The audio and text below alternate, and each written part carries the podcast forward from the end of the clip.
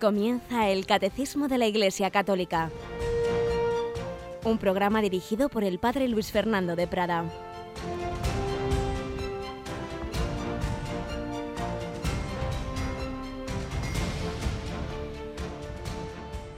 Alabados sean Jesús y María. Muy buenos días, querida familia de Radio María. Aquí estamos una semana más, un día más, en este comentario a este gran regalo que nos ha hecho la Iglesia, la Iglesia del siglo XX, pero para el siglo XXI y para todos los que Dios quiera, porque es una obra magisterial que sintetiza la escritura, la tradición, las enseñanzas de los santos, la liturgia, un auténtico regalo del que sería una insensatez no aprovecharnos y por eso siempre es fundamental en todas las emisoras de Radio María en el mundo este comentario al catecismo. Y tenemos con nosotros con poca voz la pobre, pero ahí la tenemos a Mónica Martínez. Buenos días, Mónica. Muy buenos días, padre. ¿Qué te pasa? ¿Te coges el frío, los cambios de temperatura? yo no sé, yo creo que me lo he cogido todo.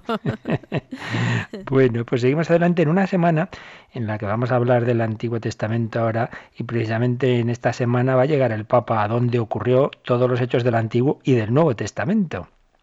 Vamos a, acompañarle en su viaje a Tierra Santa, ¿verdad?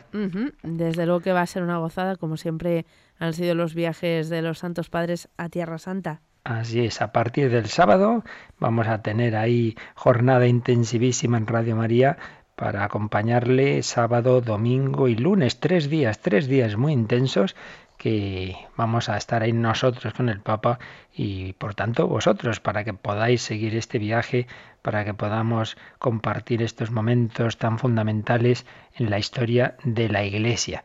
Y seguimos por otro lado en el mes de mayo, en esta campaña de mayo, que a uno le da reparo ponerse pesado, pero es que para que pueda seguir adelante Radio María necesitamos la ayuda de todos. Os recordamos ese, intensificar la oración a la Virgen en este mes de mayo por Radio María, sus necesidades, a veces hay problemas que solo esa acción de la Virgen puede solucionar. Os pedimos esa oración.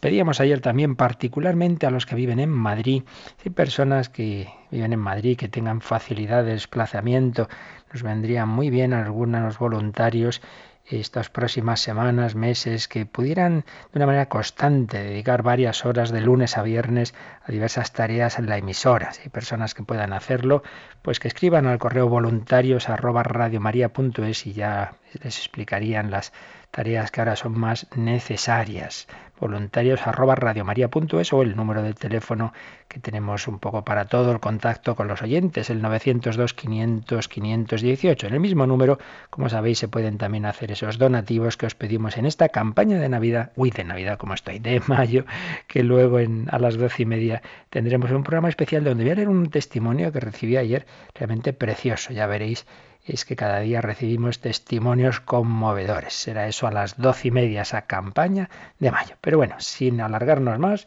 vamos adelante y vamos a recuperar una de esas historias también conmovedoras que nos transmitía el ya fallecido padre José Julio Martínez en una de las recopilaciones de sus artículos que lleva por título Hay mucha gente buena. Ese título que lleva también uno de nuestros programas de Radio María, vamos a recuperar una historia muy bonita que nos contaba antes de entrar en los puntos de nuestro catecismo.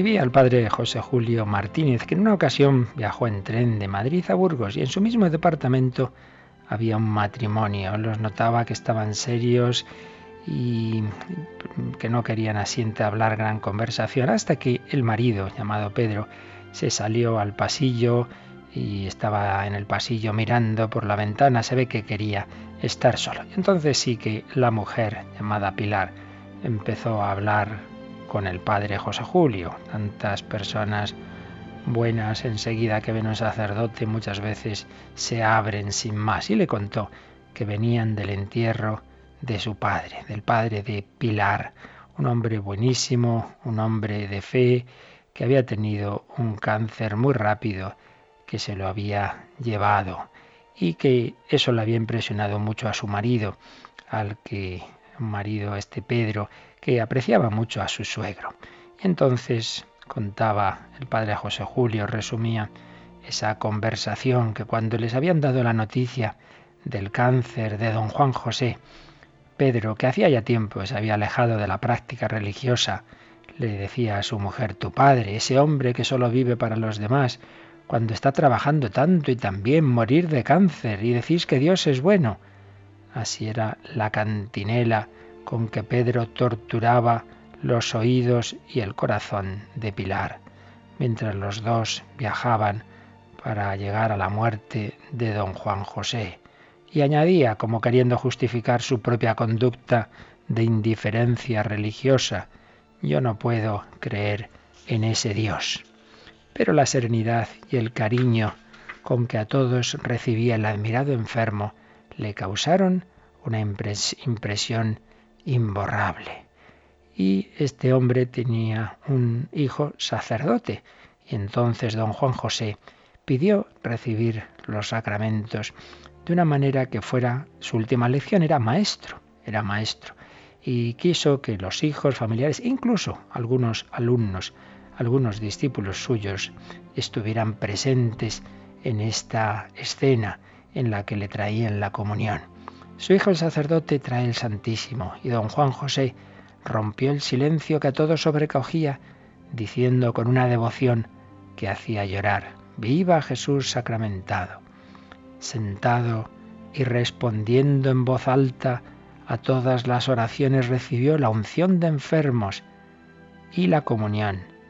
Y tras comulgar se arrodilló y quedó en silencio dando gracias. Nadie se atrevía a levantar la voz hasta que el mismo enfermo se dirigió al grupo formado por sus alumnos y les dijo, Ya sabéis que nunca me ha gustado perder el tiempo pues ya que ahora estáis todos aquí y disponemos de un rato libre, os daré mi última lección. Poneos cómodos todos sentados.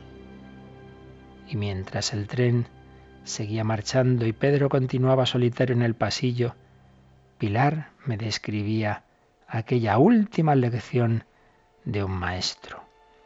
Era un cuadro nunca visto. Mi padre sentado, con una manta sobre las rodillas, pálido, hablando despacio, y los chicos mirándole atentísimos. Mi madre, mi hermano sacerdote, otro hermano, Pedro y yo, nos retiramos un poco hacia atrás, como para que él no se sintiera cohibido al hablar a sus alumnos. Empezó diciéndoles que en su última lección quería explicarles lo más importante en nuestra vida, la fe. Al oír esta palabra, qué emoción sentí en mi alma y cómo pedí a Dios que mi marido escuchara bien. Fue una lección maravillosa. Les explicaba cuánto consuela y cuánto fortalece la fe en Dios, en el alma, en el cielo.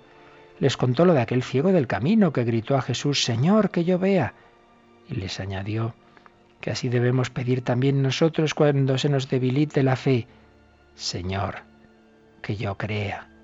Añadió que no solo hemos de tener fe en Dios, sino también en los hombres, creyendo que son buenos, y que a todos debemos comprender, ayudar, amar. Estoy segura de que esto acabó de conquistar a mi marido porque es bueno y goza cuando puede hacer el bien.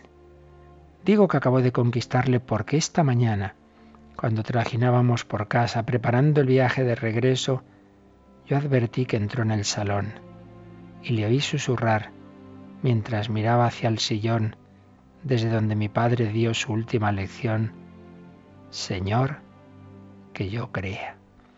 Después en todo el día apenas ha dicho una palabra.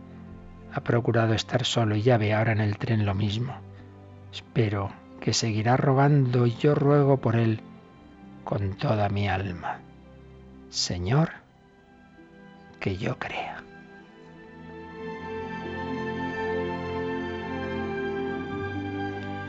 Y así llegamos a Pedro, a Burgos. Isabel y Pedro me despidieron y yo quedé meditando en un maestro tan bueno que para dar su última lección escogió como tema la fe. y dejó vibrando en el corazón de su yerno una súplica que le pone en camino de salvación. Señor, que yo crea.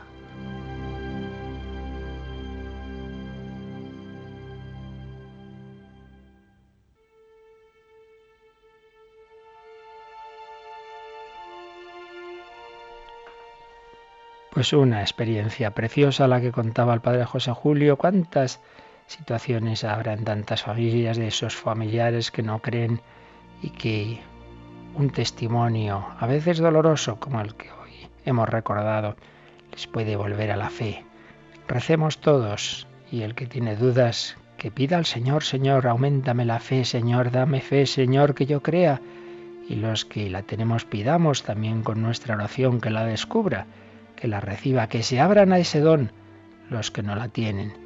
Y el que está sufriendo, el que tiene una enfermedad, que ofrezca esa enfermedad, ese dolor, para que los hombres superen una enfermedad mucho peor, que es la ceguera del alma, que es no creer en el único Salvador.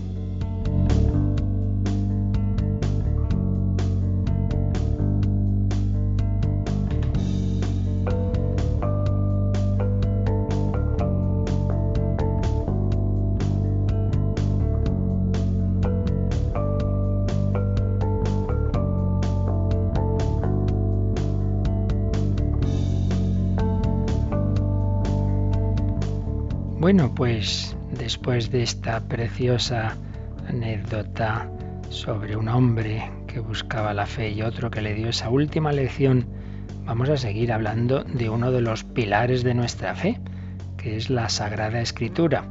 Estábamos en el artículo que se titula así, La Sagrada Escritura, dentro del cual hemos visto los siguientes apartados. Cristo, palabra única de la Sagrada Escritura Todas las palabras de la Biblia son reflejo, preparación, complemento, llamémosla como queramos, de la palabra con mayúsculas, del verbo, de la palabra que se ha hecho carne. El centro de la escritura es Jesucristo. Segundo apartado, inspiración y verdad de la Sagrada Escritura. La escritura tiene el autor divino, Dios, el Espíritu Santo, que inspira, que mueve a los autores humanos que ponen todas sus cualidades, cada uno a su manera, cada uno con su estilo, cada uno en su contexto, en su cultura, etcétera, pero todos ellos movidos interiormente, aunque no sean conscientes de ello, movidos por aquel que quería inspirar esas palabras de salvación, inspiración y verdad, puesto que si el autor fundamental de la escritura es Dios, pues obviamente lo que nos enseña la escritura es la verdad, la verdad que Dios quiere transmitirnos, que es la verdad de nuestra salvación, todo lo que nos lleva a Dios, todo lo que nos lleva al cielo, todo lo que nos lleva a la salvación, todo lo que nos lleva a Jesucristo. La Biblia no pretende enseñarnos de qué está hecho el cielo, los astros, sino cómo se va al cielo. Tercer apartado, el Espíritu Santo intérprete de la Escritura. ¿Cómo podemos interpretar la escritura? Pues sabiendo que es palabra de Dios escrita en lenguaje humano, hay que conocer las técnicas humanas que han usado los autores humanos, pero sobre todo sabiendo que el autor de todos los libros es Dios, pues hay que ver la Biblia en su conjunto, hay que relacionar unas partes con otras, puesto que la escritura es una, pero además, hemos recordado muchas veces, que no solo se transmite la revelación de Dios a través de la escritura, sino de la tradición de la Iglesia, por tanto hay que relacionarla con esa tradición y en definitiva con todas las verdades de la fe, la analogía de la fe. Cada misterio se explica mejor a la luz de los demás. Y terminábamos viendo los diversos sentidos de la escritura. El sentido primero directo, llamado literal, y el sentido espiritual o pleno, en el cual se, suele distinguir el sentido alegórico, el sentido moral y el sentido anagógico. El sentido alegórico, alegórico, todo el Antiguo Testamento tiene relación con Cristo, está prefigurando lo que va a ocurrir en el Nuevo Testamento. Por ejemplo, el paso del Mar Rojo era una alegoría, un signo de la victoria de Cristo y de nuestro bautismo. El sentido moral, los acontecimientos narrados en la Escritura quieren llevarnos a una buena acción, a un obrar justo, a actuar de una manera adecuada. El sentido anagógico, es decir, quieren conducirnos al cielo, quieren conducirnos a la Jerusalén celeste. Pero vamos a dar un paso más entramos en otro apartado que se titula El canon de las escrituras. Es que claro, aquí hay un tema muy importante. Estamos diciendo que la Biblia es palabra de Dios. Bueno, muy bien, pero, pero ¿quién dice qué libros forman la Biblia? ¿Cómo sabemos que sí es palabra de Dios el Evangelio de San Juan y no es palabra de Dios tal Evangelio que la Iglesia dijo que era apócrifo? Porque uno sí y otro no. Eso es lo que llamamos el canon, la medida. ¿Cuáles son? ¿Quién dice cuáles son los libros verdaderamente inspirados? ¿Cuáles son palabra de Dios y cuáles no? ¿Lo dice la propia Biblia? ¿Quién lo dice? Es de lo que vamos a hablar a continuación. Pero primero vamos a leer lo que dice el número 120 del Catecismo, Mónica. La tradición apostólica hizo discernir a la Iglesia qué escritos constituyen la lista de los libros santos. Esta lista integral es llamada Canon de las Escrituras. Comprende para el Antiguo Testamento 46 escritos, 45 si se cuentan Jeremías y Lamentaciones como uno solo, y 27 para el Nuevo. Así pues, en este párrafo viene sintetizado algo que nosotros vamos a desarrollar bastante, y es que quien dice, quien señaló los libros que sí eran inspirados, los que sí eran palabra de Dios y los que no es la tradición apostólica. Es un ejemplo muy claro de lo que hemos explicado ya en bastantes ocasiones que el catolicismo no es una religión del libro que dependa simplemente de un libro que llamamos la Biblia, sino es una religión de una persona, Jesucristo, cuyas enseñanzas nos llegan a través de los apóstoles y a su vez esas enseñanzas de los apóstoles comenzaron de una manera oral, de una manera vivencial, eh, con lo que se estaba viviendo en la iglesia. Jesucristo primero funda la iglesia y es en la vida de la iglesia donde va a surgir el Nuevo Testamento. Entonces la que va a discernir los libros que son o no son canónicos, tanto del Antiguo como del Nuevo Testamento, es esa iglesia y en ella esa tradición apostólica, ese vivir de lo que habían enseñado los apóstoles, de esa transmisión a través de sus sucesores de las verdades fundamentales. La tradición apostólica hizo discernir a la iglesia qué escritos constituyen la lista de los libros santos. Por ello, aparece bien clara la necesidad de esa tradición, no basta la Biblia. Luego esto es lo que vamos a explicar con calma, pero seguimos leyendo que esta lista, esta lista de libros santos es llamada canon de las escrituras. Y nos ha dicho aquí el catecismo que esa lista comprende 46 o 45, o sea, si contamos como un único libro, Jeremías y Lamentaciones, libros del Antiguo Testamento y 27 para el Nuevo. Y a continuación, este número 120 nos enumera todos esos libros. Pero nosotros lo vamos a enumerar recordando los, los tipos de libros, los grupos de libros que hay eh, dentro del Antiguo y del Nuevo Testamento, que todo católico pues más o menos debería conocer por lo menos esos tipos de libros. El Antiguo Testamento se puede dividir de varias formas. Los judíos solamente hacían tres grupos, pero nosotros solemos hacer una división un poquito mayor, que es la siguiente. En primer lugar, coincidimos que los que llaman los judíos la Torah, nosotros lo llamamos el Pentateuco, coincidimos en que son los cinco primeros libros fundamentales para el mundo judío, también muy importantes para nosotros, sobre todo los dos primeros. El Pentateuco está formado por el Génesis, el Éxodo, el Levítico, libro de los números y Deuteronomio. Recuerdo que hicimos una visión de conjunto de de los libros del Antiguo Testamento en varias catequesis de este programa hace ya tiempo. Quien quiera puede volverlas a escuchar o puede, quien no lo hiciera, pues buscarlas y pedirlas. Primer bloque, el Pentateuco, el Génesis, el libro de los orígenes de la creación del mundo, de la creación del hombre, el pecado original, el pecado de Caín y en fin, todo lo que viene a continuación, el diluvio universal, hasta que llegamos ya al el inicio de, de los patriarcas, Abraham, Isaac, Jacob, etc. Génesis, Éxodo, libro que nos cuenta cómo Israel estaba en Egipto y va a salir de Egipto hacia la tierra prometida, fundamental, porque ahí, ahí tenemos hechos muy eh, preparativos, digamos, y tipológicos de lo que va a ser la vida cristiana, pues la Pascua, la, alianza, ir hacia la tierra prometida que es el cielo, el alimento del maná, etc. Génesis, Éxodo, Levítico, libro de tipo sacerdotal que nos va a hablar de los aspectos litúrgicos del culto judío. Libro de los números, también situado en esa época, en el camino hacia la tierra prometida, libro del Deuteronomio, que es también volver a tratar esos temas, pero desde la perspectiva más doctrinal, discursos de Moisés, etc. El Pentateuco, los cinco primeros libros.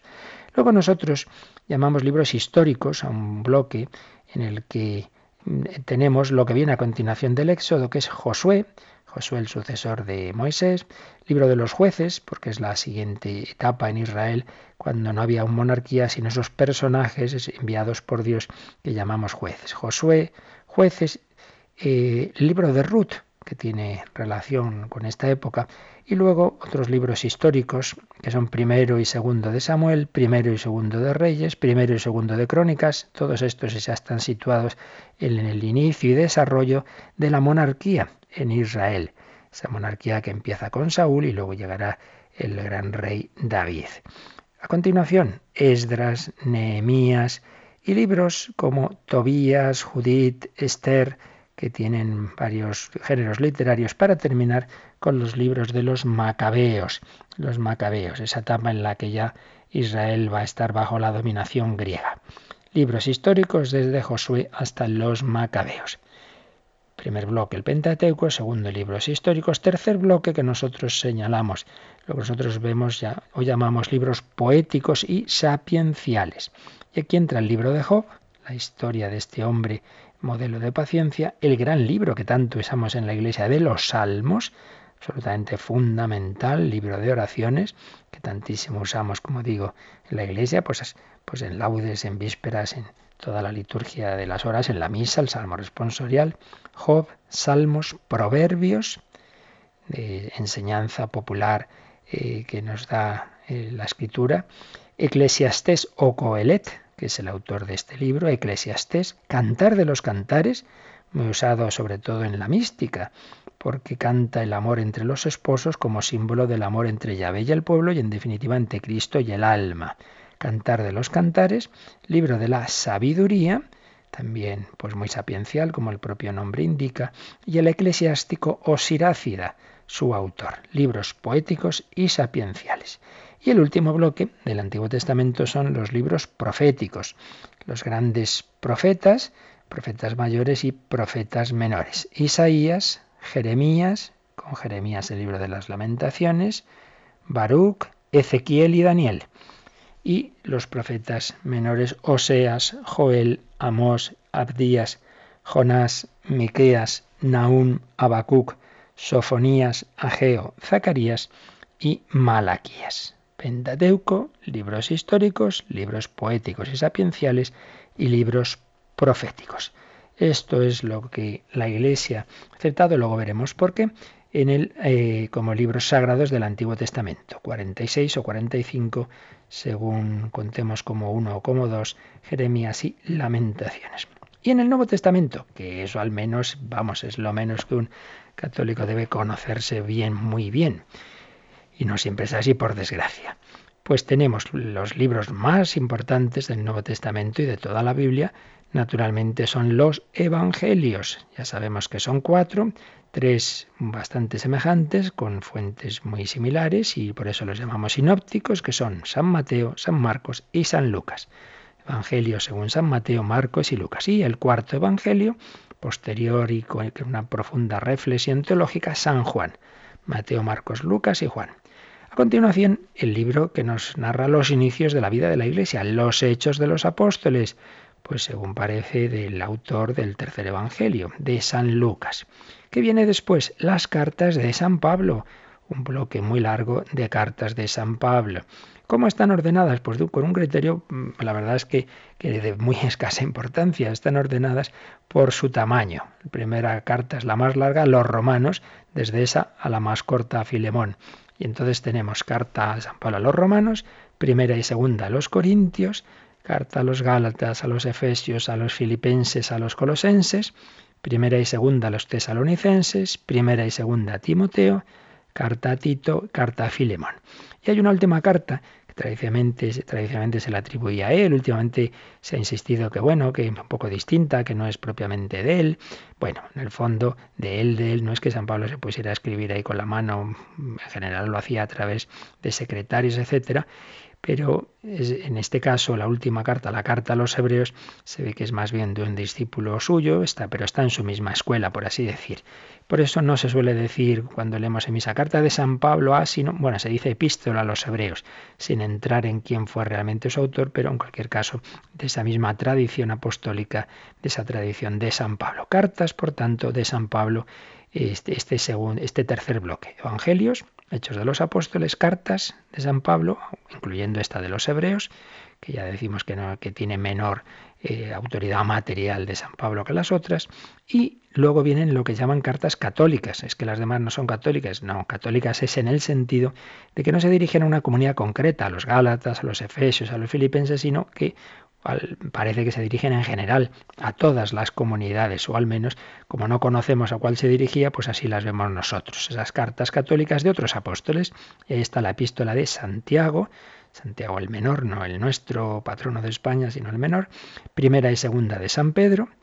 Tres cartas de San Juan, primera, segunda y tercera epístolas de San Juan y epístola de San Judas. Obviamente había dos Judas entre los apóstoles, uno el traidor y otro este que aquí escribe Judas Tadeo, epístola de San Judas. Y el último libro de la Biblia, del Nuevo Testamento, el Apocalipsis, palabra que significa revelación. Así pues, Evangelios, Hechos de los Apóstoles, cartas de San Pablo, cartas católicas de, los, de otros apóstoles y Apocalipsis. Estos son los libros que forman la Sagrada Escritura. Esto es lo que debemos conocer y manejar y por desgracia muchas veces no lo hacemos así. Pues vamos a hacer un momento de pausa para pedirle al Señor que nos ayude a conocer su palabra, pero conocerla bien, interiorizarla, implica la oración y implica dejarnos conformar por ella, como hizo la Virgen María. La palabra es para vivirla, la palabra es para que se cumpla en nosotros, para que conforme nuestra mente, nuestro corazón y nuestra actividad. Hágase en mí según tu palabra.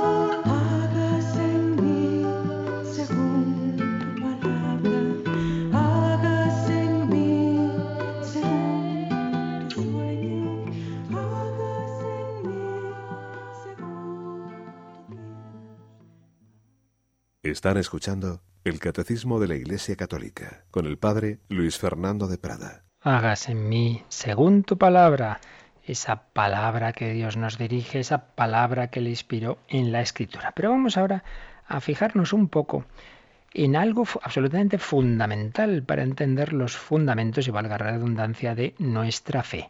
Hemos dicho muchas veces que la fe católica se basa en Cristo y que esas enseñanzas suyas nos llegan a través de la Iglesia, que Cristo primero fundó la Iglesia y es dentro de la Iglesia donde tenemos esos cauces de transmisión de su palabra que son la Escritura y la tradición. Pero la reforma evangélica, así llamada, pues todo lo que inicia Lutero, va a decir frente a esto que no, que lo único divino es la Escritura que la Iglesia no tiene esa autoridad, no tiene la infalibilidad, sino que lo único infalible es la escritura. Y va a eliminar dos de los tres elementos de los que aquí hemos hablado. Hemos hablado de escritura, tradición y magisterio de la Iglesia. Y nos va a decir la teología evangélica, la teología protestante, que solo queda como palabra de Dios, como infalible, como algo de autoridad divina, la escritura. Y no así la tradición, que se vería como algo humano, no así la Iglesia, esa autoridad del Papa, de los obispos, etc. Pues bien, nos puede ayudar a entender esta teología católica y su diferencia con este planteamiento protestante, la historia de conversión de un matrimonio. Ya lo hemos citado aquí en alguna otra ocasión. Scott y Kimberly Hahn, eh, norteamericanos y profundísimos conocedores de la Biblia. Él llegó a ser ministro presbiteriano eh, que predicaba en las diversas actividades religiosas, pero sobre todo teólogo y filósofo, eh, que se tomó muy en serio el estudio de la escritura. Tenemos que reconocer, lamentablemente, que muchas veces los católicos estudiamos la escritura mucho menos que muchos de nuestros hermanos separados del ámbito protestante. La conocemos mucho peor muchas veces. Y eso es una carencia que tenemos que intentar superar. Pues bien, Scott y lo mismo su novia y luego mujer Kimberly, pues eran grandísimos estudiosos de la escritura. Pero hombres sinceros, personas sinceras que buscaban la verdad. Scott Hahn, sobre todo, que llegó a ser uno de los principales teólogos de, Estados Unidos en ese ámbito presbiteriano, pues al estudiar la escritura se iba dando cuenta de cosas que no acababan de cuadrar con lo que él le habían enseñado de esa teología evangélica, de esa teología protestante, y poco a poco iba teniendo sus dudas. Entonces cuenta en un libro precioso, Roma, Dulce Hogar, nuestro camino al catolicismo, donde cuentan los dos, el matrimonio, van contando pues los pasos que iban dando, comienzan hablando de su anticatolicismo. Es curioso porque en el prefacio escribe Scott Hahn eh, recordando a un arzobispo católico famoso de Estados Unidos, Fulton Sin, que había escrito en una vez, apenas habrá en Estados Unidos un centenar de personas que odian a la Iglesia Católica, pero hay millones que odian lo que erróneamente suponen que es y dice la Iglesia Católica. Millones que odian lo que erróneamente creen que es y dice la Iglesia Católica. Y dice que eso le pasaba a él. Tenía un gran odio a la Iglesia Católica una serie de razones que cuentan los primeros capítulos, pero cuando iba estudiando la Biblia, pues iba llevando las sorpresas de que no cuadraban las cosas, de que había puntos que, que él creía que estaban muy claros en la Biblia y que Lutero había entendido bien, y dice, pues no es así. Entonces vamos a leer de un par de momentos de este libro, pues cómo él va evolucionando. Concretamente, en un determinado momento, un alumno de sus clases de Biblia eh, le habla, hay dos principios protestantes muy importantes, uno es sola fide y otra sola escritura. Sola fide, solo la fe, la fe sin obras, uno de los principios clave de Lutero. Y el otro principio es sola escritura, solo la escritura, no la tradición, no el magisterio de la Iglesia. Pues bien, un alumno le dice, oiga, usted nos ha enseñado que la doctrina de la sola fide no es bíblica, no tiene fundamento, la entendió mal Lutero.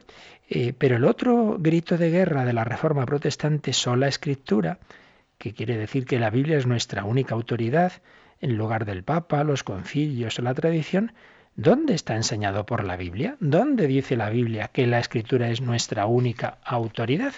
Le pregunta esto un alumno a Scott Hahn, que ya empezaba a tener sus dudas. Y él se, se, quedó, el profesor se quedó, dice, con un sudor frío, intentando salir del apuro. Dice, bueno, vamos a ver, vamos a ver, vamos a ver lo que dice Mateo 5, 17 y luego vayamos a, a 2 Timoteo 3, 16, 17. También podemos ver lo que dice Jesús acerca de las tradiciones en Mateo 15.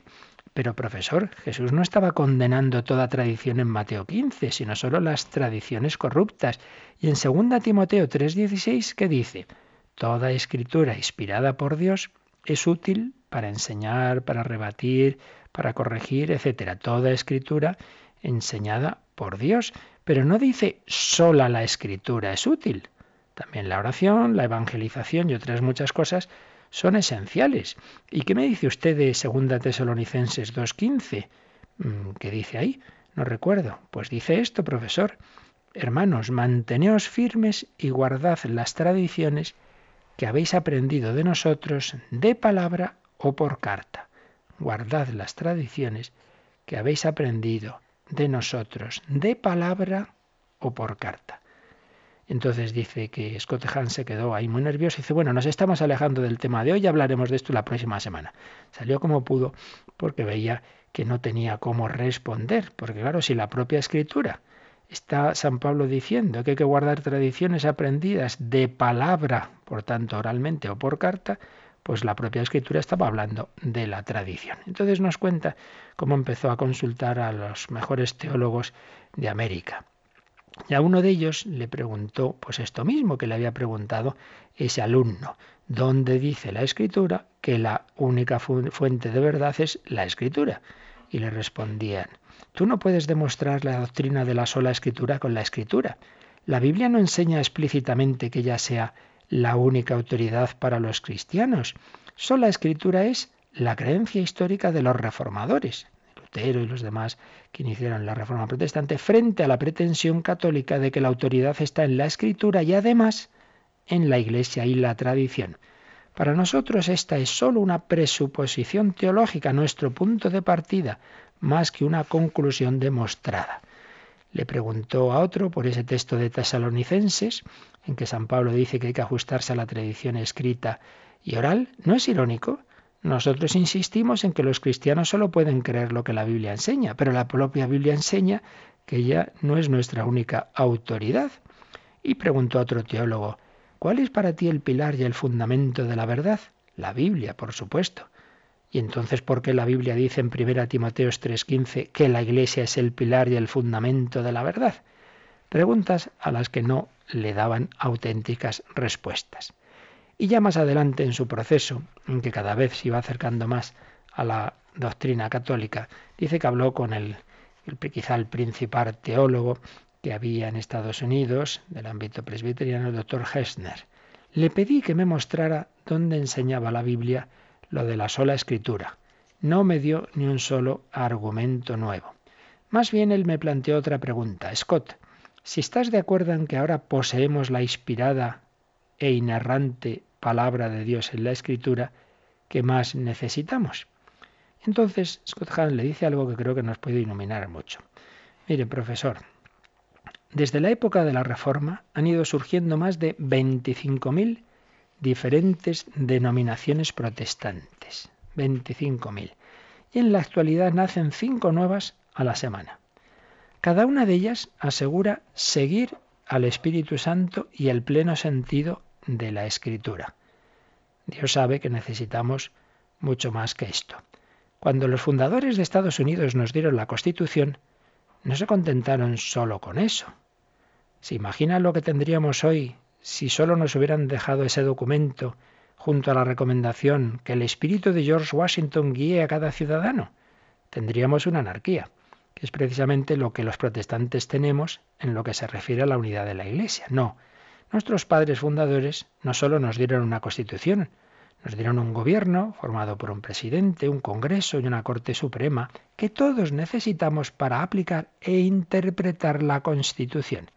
Y si eso es necesario para gobernar un país como el nuestro, ¿qué será necesario para gobernar una iglesia que abarca el mundo entero?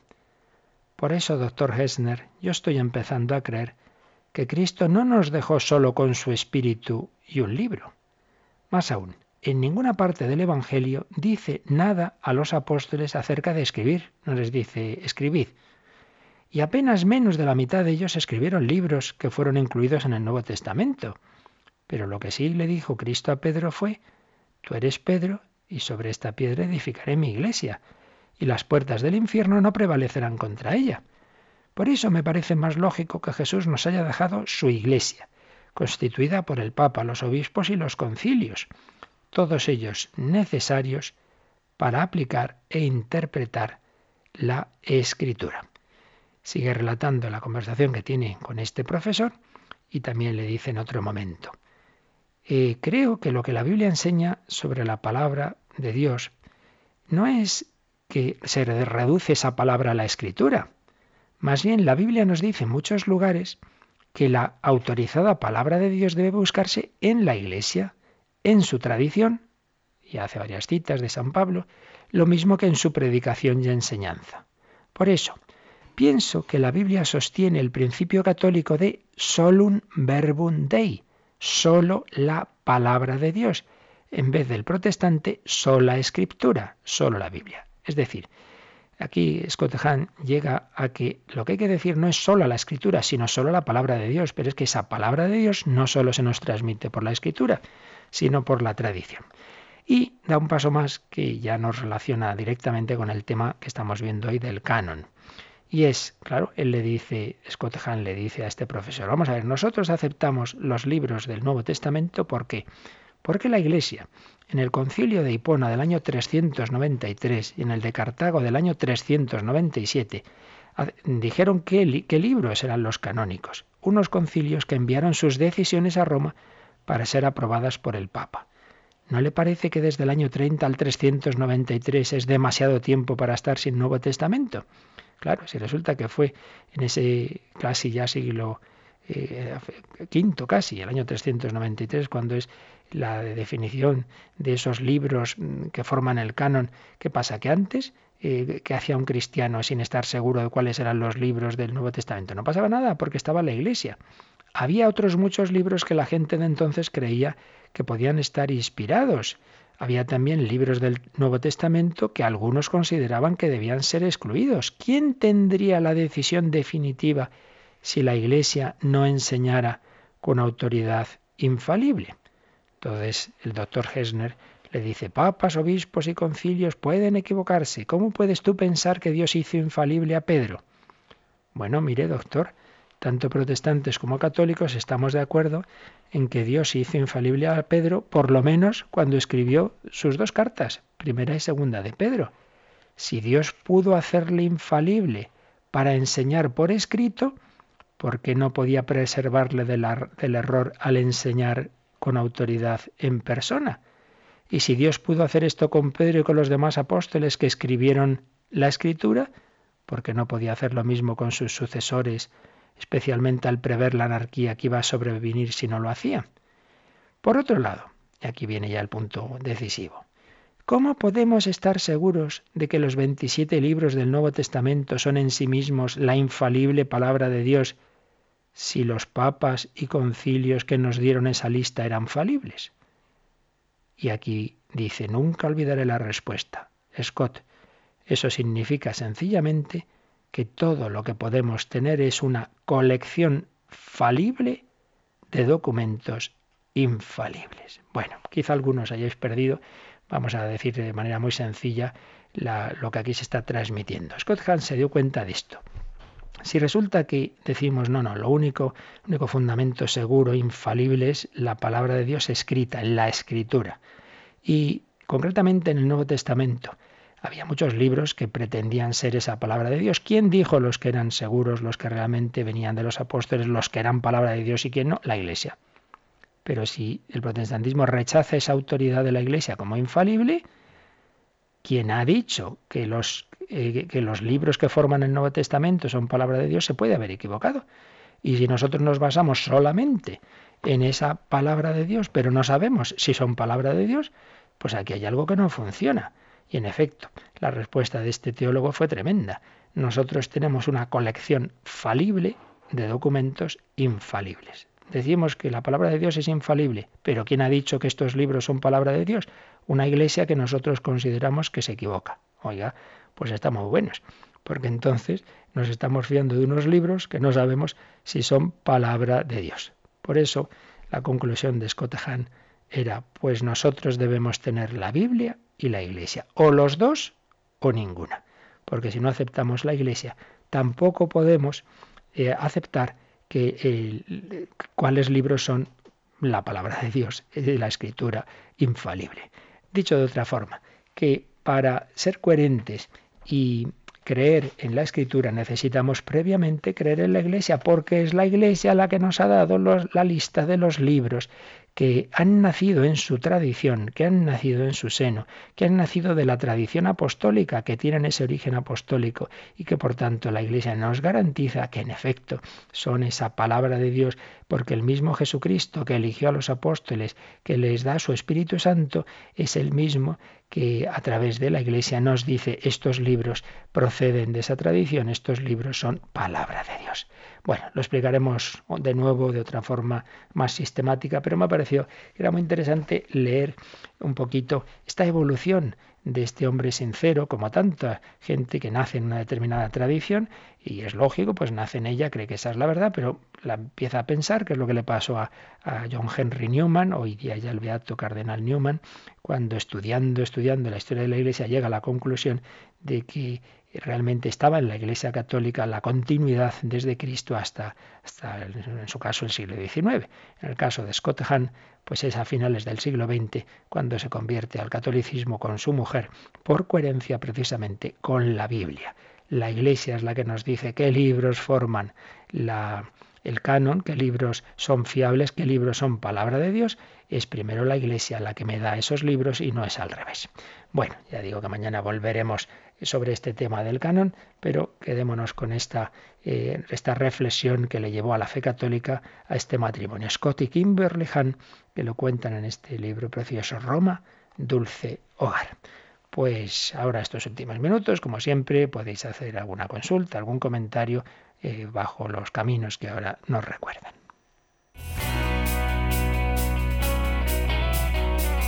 Participa en el programa con tus preguntas y dudas Llama al 91 153 8550. También puedes hacerlo escribiendo al mail catecismo arroba radiomaria.es. Radiomaria.es.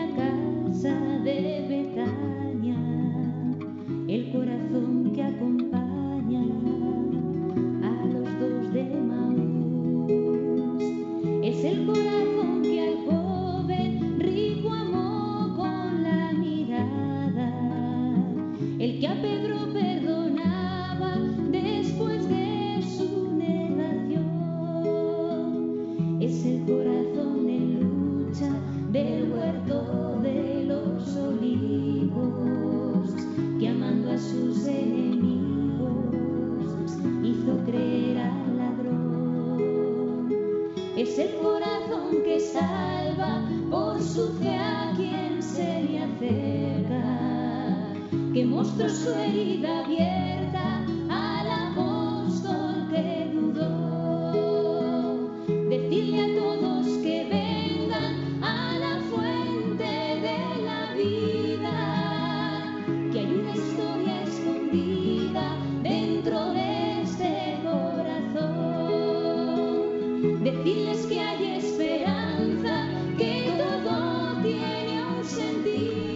Decirles que hay esperanza, que todo tiene un sentido. Tenemos que empaparnos de la palabra de Dios para evangelizar, para transmitirla a los demás. ¿Tenemos alguna llamadita, Mónica? Sí, nos llama Reyes desde Andalucía y nos comenta una inquietud que tiene. Ella cree en Dios, siempre ha ido a la iglesia, pero hubo un momento que cayó enferma y no podía salir de casa. Ahora que ya está casi recuperada, llega el domingo y a la hora de ir a misa pues le entra mm, no decir pereza pero como que no puede ir a misa y, y entonces bueno ya comenta que lo confiesa pero que cree que Dios no se lo tiene en cuenta porque Dios la ama y ella le ama a él.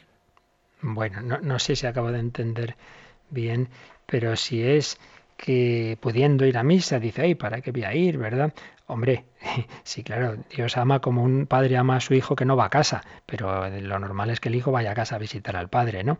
Entonces, siendo verdad que Dios está en todas partes, no está en todas partes de la misma forma, porque el Hijo de Dios se ha hecho hombre y se ha quedado presente en la Eucaristía de una forma única e irrepetible. Entonces no es lo mismo que yo esté en mi casa rezando, cosa que es muy buena y muy sana, eh, pero no es lo mismo, nunca será lo mismo que recibir a Jesús y que lea nuestra querida Reyes el capítulo 6 del Evangelio de San Juan, donde Jesús dice el, que el que no come mi carne y no bebe mi sangre no tiene vida en mí, porque yo he dejado mi vida divina en la Eucaristía. Necesitáis comer mi carne, beber mi sangre. Y para eso me he quedado en la Eucaristía. Si el Señor ha establecido los sacramentos, no es para que uno diga, bueno, pues muy bien, que estén ahí en la iglesia, que ya me quedo en mi casa. Otra cosa es que uno le sea imposible. Entonces, evidentemente, pues bueno, ya el Señor suplirá y además también los sacerdotes y los ministros de la Eucaristía pueden llevar la comunión a casa y para eso transmitimos también la misa por radio y por televisión. Pero los sacramentos están para algo, no son un adorno. Entonces, si el Señor nos ha dado unos regalos de mayor cercanía que la que viene simplemente de mi oración en casa, pues hombre, es un menosprecio de esos regalos siempre que podemos recibirlos. Así que, Reyes, yo te diría que le pidas fuerza al Señor y a la Virgen y digas, hombre, si el Señor me quiere dar este regalo, y además otro tema también, y es que el Señor no ha fundado una religión individualista, lo estamos diciendo todos los días, sino una familia, una iglesia. Igual que nos gusta juntarnos la familia, y pues y no está bien el hijo que dice no no yo ya iré un día pero yo no quiero estar con mis hermanos hombre pues no puede ser, el Señor quiere que nos unamos todos y que nos unamos, la Virgen así lo quiere y ya que lleva ese nombre tan bonito de la Virgen de los Reyes, pues piensa que la Virgen quiere ver a sus hijos ahí en familia con su Hijo Jesucristo en ese banquete eucarístico que anticipa el banquete del reino de los cielos. Bueno, Mónica, pues si te parece lo dejamos porque además hoy nos quedan otras dos horas por delante a las doce y media tendremos ese programa especial donde vamos a contar unos testimonios preciosos y vamos a tener a nuestros voluntarios de atención al telefónica muy pendientes porque estamos ya en el 20 de mayo, entramos en el último tercio de la campaña de mayo. Si alguno todavía no ha hecho su aportación a Radio María, se la pedimos porque necesitamos de todos los granitos para hacer el granero, para seguir adelante, para seguir extendiendo Radio María para que pueda haber programas y como este o tantos otros que nos ayudan tanto, necesitamos la ayuda de todos. Pues a esa hora tendremos voluntarios para recoger esos donativos, esas aportaciones y también los encargos de programas, de radiolinas, etcétera, etcétera, a las doce y media. Y luego a las nueve de la noche, como todos los martes, el hombre de hoy y Dios, que hoy vamos a tratar el tema de la guerra y la paz, pues en ese diálogo entre la doctrina católica y el hombre contemporáneo. Que paséis un feliz martes pascual del mes de mayo y como digo, luego nos unimos en el Regina Cheli y en la campaña de mayo a las doce y media. La bendición de Dios Todopoderoso, Padre, Hijo y Espíritu Santo, descienda sobre vosotros. Que paséis un feliz día en el Señor.